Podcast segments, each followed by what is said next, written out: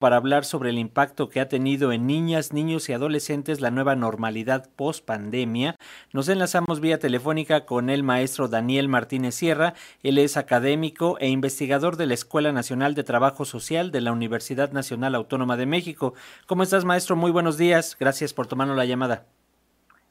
Hola, ¿qué tal, Francisco? Muy buenos días. Aprovecho para saludar a todo tu auditorio. Gracias, un gusto saludarte, maestro. Dinos, por favor, cuál ha sido el impacto desde tu punto de vista de esta nueva normalidad post-pandemia en niñas, niños y adolescentes. Ya muchas y muchos han regresado a clases presenciales al 100%, ya es mínimo el, el número de casos de que no han podido regresar por algunas cuestiones, pero bueno, los han sido complicados. ¿Cómo los ves? Mira, eh, me parece que es muy importante que podamos hacer inicialmente un balance de lo que ha sido esta esta pandemia, tanto 2020 como 2021, fueron años desafiantes y lo sigue siendo actualmente, si bien más para unos que para otros, particularmente por el tema de las pérdidas laborales, la pérdida de ingresos, enfermedades, incluso muertes. ¿no? En el caso de niñas, niños y adolescentes y otros grupos de la población, vimos interrumpidos sus proyectos de vida.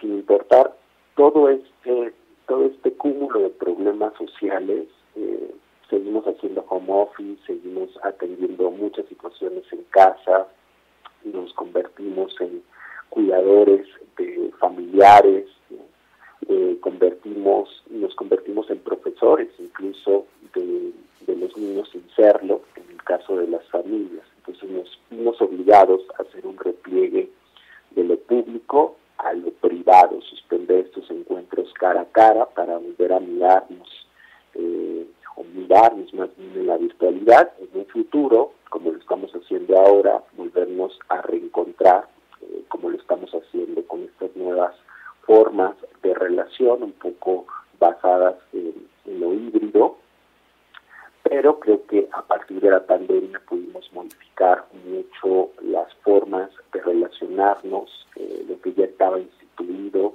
incluso bueno pues las funciones de las instituciones, se produjeron nuevas formas de organización y nuevas formas de participación. Las escuelas tuvieron un papel muy muy importante, sobre todo eh, pudimos valorar la importancia que tiene en la vida de los niños, de las niñas, de los adolescentes, como este espacio de socialización, como un espacio de protección y no solo como eh, el espacio generador de conocimientos.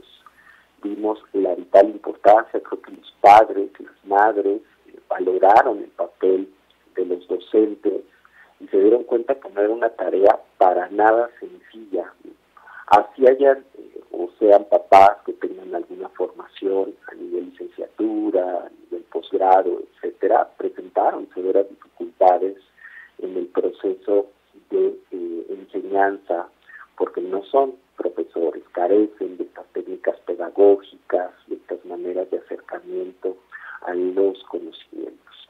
Sin embargo, el balance es agridulce en términos de eh, las implicaciones que ha tenido en materia de salud mental en niñas, niños y adolescentes. Tenemos importantes incrementos en materia de depresión, ansiedad.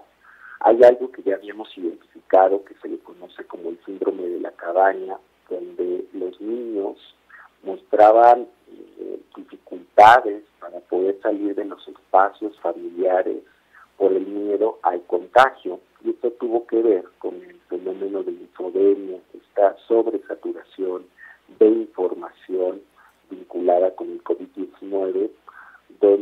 narrativas, sobre todo en la primera etapa de la pandemia, tú lo recordarás, eran totalmente devastadoras. Aprendíamos la televisión, la radio, y lo único que escuchábamos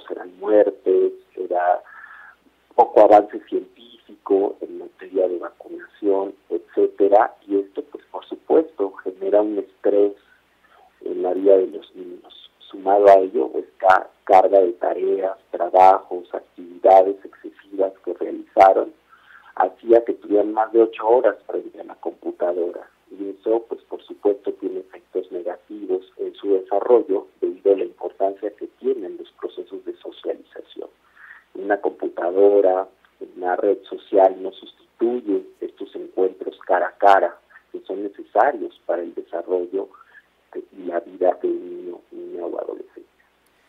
Sí, maestro, sin duda han sido eh, tiempos complicados y justamente el regreso es lo que se ha estado complicando. También es de esperarse. ¿Qué es lo que tú nos recomendarías? ¿Qué es lo que nos recomiendan los especialistas para hacer frente a esto? Tomemos en cuenta también que hay eh, muchas niñas, niños y adolescentes, como lo has venido comentando, que tuvieron COVID o que perdieron algún integrante de la familia a causa de la pandemia y como que cuesta todavía trabajo en tanto la concentración, de nuevo aprender a socializar con las y los compañeros, incluso también lo que puedan traer los docentes con todo esto de eh, las cuestiones de ansiedad y, las, y los trastornos mentales que nos han afectado también. Sí, es muy importante colocar en el centro que los duelos no solo estuvieron vinculados con la pérdida de familiares, sino también, por supuesto, con la interrupción de los proyectos de vida regularmente la palabra duelo la con la pérdida o con la muerte, que por supuesto es muy, muy lamentable. Y hubo muchos niños, niñas y adolescentes que sufrieron una situación de estas características, incluso, bueno, de las 300.000 muertes, de las más de 300.000 muertes de niñas, de, eh, adultos que eh, contrajeron, en este caso, el COVID-19, muchos de ellos eran padres y eran madres y esto coloca a muchas niñas, a muchos niños en una situación de orfandad.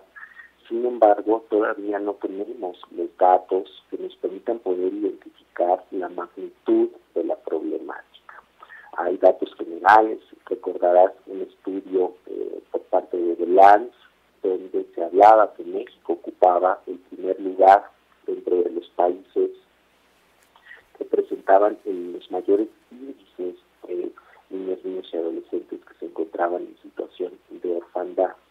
Sin embargo, todavía no tenemos las particularidades, no tenemos un diagnóstico claro que nos permita poder identificar esas características que vayan más allá de estos datos generales para poder identificar las acciones, identificar las estrategias. Es decir, mientras no haya un diagnóstico pormenorizado, las medidas pues, van a ser totalmente asistenciales y realmente no van a enfrentar la problemática social que estamos viviendo. Me parece que todavía los efectos colaterales no los alcanzamos a mencionar.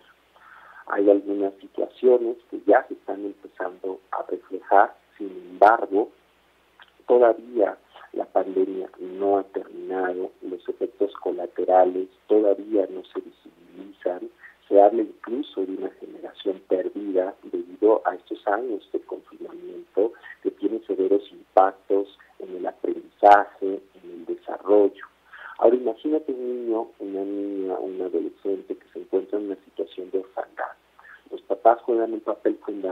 en el desarrollo físico, en el desarrollo intelectual de las niñas y de los niños.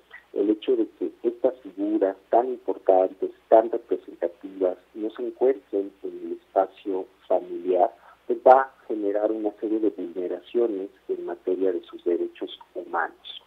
Uno de los primeros derechos humanos que se vulnera a partir de una situación de orfandad, por ejemplo, es el derecho a la educación.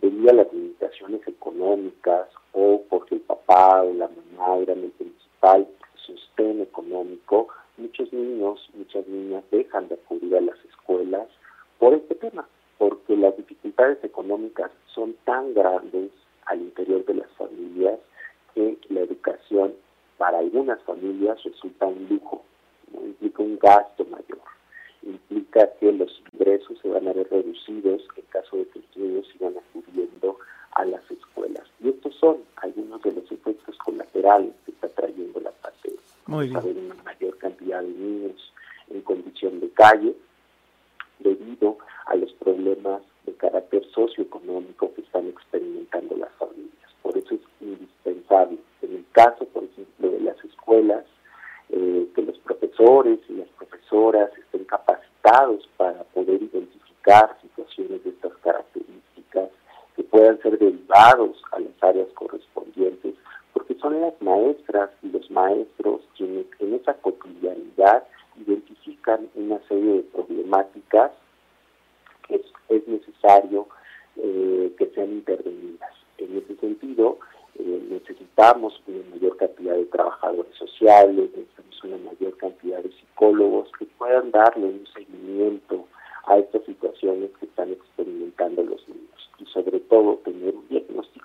que nos permita poder identificar qué acciones, qué estrategias podemos implementar que vayan más allá de acciones eh, generales, sino que se pueda derivar incluso en una política pública que proteja la niñez, que proteja la infancia ante situaciones de estas características. Muy bien, maestro Daniel Martínez Sierra, muchas gracias por estos, estos conceptos, estos análisis y en estos minutos para las audiencias de Radio Educación. Mantenemos la comunicación porque, como bien señalas, faltan todavía muchos diagnósticos por conocer y te agradecemos estos minutos. Muchas gracias, maestro. A ti, muchas gracias. Hasta pronto, académico e investigador de la Escuela Nacional de Trabajo Social en la Universidad Nacional Autónoma de México.